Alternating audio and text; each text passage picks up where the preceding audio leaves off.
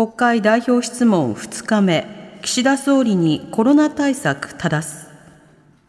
今日の参議院本会議の岸田総理の所信表明演説に対する各党の代表質問で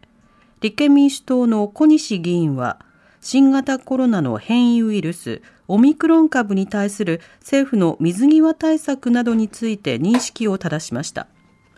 岸田総理は待機施設の確保については最大限努力すると強調した上で検査体制については迅速に結果が判明し PCR 検査と一致率が高い抗原定量検査が現時点では最も適しているとする考えを示しました。また3回目のワクチン接種をめぐりアメリカファイザー社との供給スケジュールの前倒し交渉を行っていることを明らかにしました。参議院では自民党の有村春子議員が質問に立ち午後の衆議院では日本維新の会の馬場議員公明党の石井議員国民民主党の玉木代表共産党の C 委員長がそれぞれ質問に立ちます。それでは今日は参議院本会議代表質問が行われています、はい、その模様を聞いてみましょうまずは立憲民主党の小西博之議員から新型コロナウイルスの医療体制などに関する質問と岸田総理の答弁なんですがどういったスタンスで質問に臨むのかも含めてお聞きください、はいこの間、度重なる医療崩壊によって多くの尊い命が失われました。本来ならば新型コロナ医療体制確保法という法律が必要なはずです。これを議員立法でと与党に働きかけましたが、実現できていません。やむを得ず、2月の特措法改正の際に、付帯決議で国が体制構築の基本方針を定め、都道府県が計画的な取り組みを行い、体制の実効性を検証し、公表することを等を定めました。岸田総理に伺います。与党がやらないのであれば、内閣が法案を出すべきだと思いますが、いかがでしょうか。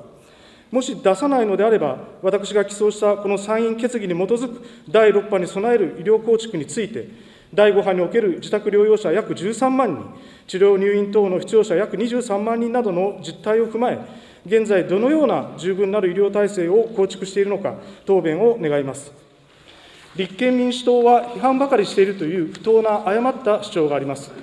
私たちが政府の憲法違反や法律違反を追及するのは、その事案のためのみならず、まっとうな政治の下でなければ、国民の命や暮らしを守る政策が行われないことが分かっているからです。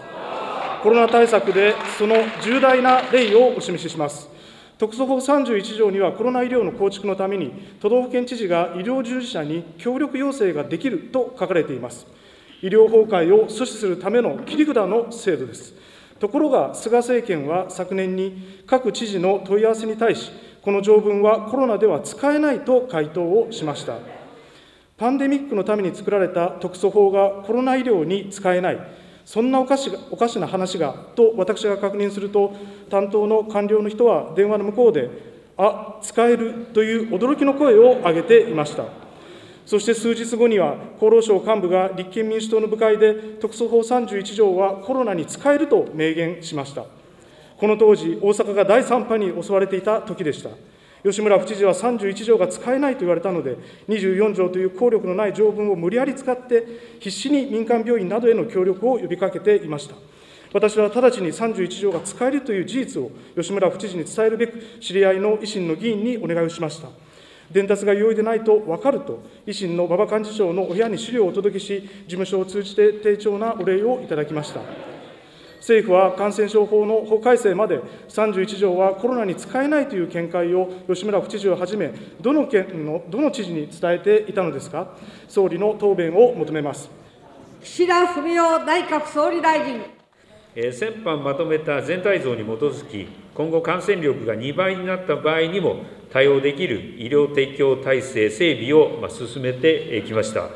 具体的には、すでにこの夏に比べて、3割、1万人増の約3万7000人が入院できる体制を確保し、病床の確保と合わせ、医療人材については、全国で約2000の医療機関から医師約3000人、看護師約3000人の派遣に協力いただけることとなっており、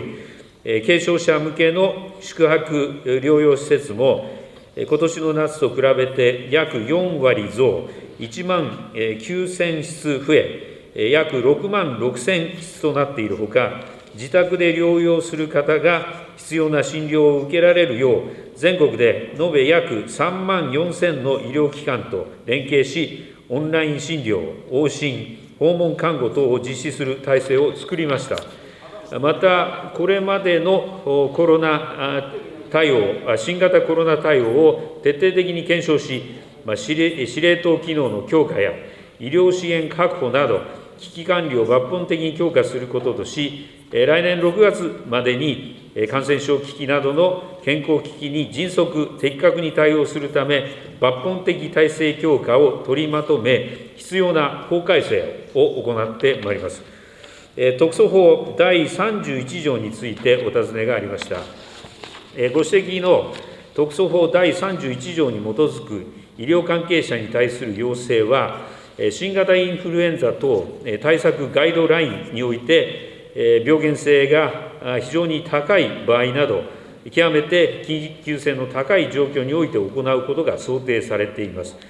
こうした特措法第31条の考え方については、令和3年1月に紹介のあった大阪府にその旨、文書回答を行っておりますが、他の都道府県に同様の文書回答を行っている事実は確認できていないと承知をしています。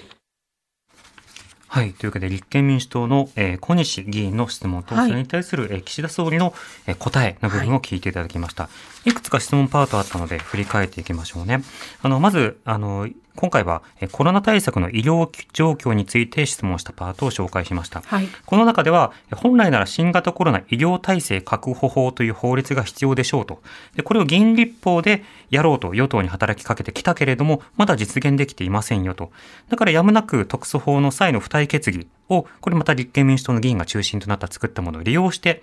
拡大していきませんかと提案しているのだけれども、まだ達成できていませんというような状況が質問されているわけですね。でそれに対して今は病床確保などに努めているという、まあ、岸田総理の簡素な回答があったということです。で今回、その野党がどういった態度で質問に臨むのか、とても注目されるわけですけれども、あの、この先の質問でもあった野党は批判ばかりというようなものに対して、いや、これまでこんなに要望をやってきたんだけれども、それが実現できなかったのは、実は与党の方に問題があるのだということを、まあ、伝えた上で、この政策をさらに前に進めてくださいと。まあ、そういうような、その、質問をこう行うという、まあ、技術的な場面というのがいくつか目立ちましたね。で後半に関してはあの一方で批判は批判として大事なのだと。まあ、例えばコロナ特措法あこういったような感染症対策の特措法がコロナ医療に使えないのだというような回答があの最初はあったでそんなバカなことないだろうというようなことで問い合わせあの調査をしてでその実態で分かったことをまあ、官僚の方に伝えたら、うん、あ、いや、使えるじゃないかということにようやく気づいてもらって、で、運用が変わったんだという話があった。つまり、あの、提案も大事だけれども、批判があって間違いを正すっていうのも野党の大事な仕事でしょうっていうようなことを踏まえた上で、政府の見解を正すというような場面だったんですね。では、続いて、自民党の有村春子議員の質問部分をお聞きください。深刻な危機に直面するときにこそ、各国の国柄や特徴、その本質が凝縮して浮き彫りになることがあります。我が国に関して言えば、平時日本は世界で最も治安が良く、自由で豊かな国ではあるものの、ひとたび誰も予想だにしていなかったレベルの危機が生じると、結構脆い、少なからずの脆弱性を抱えていることが露呈しました。そこで国産ワクチン開発について伺います。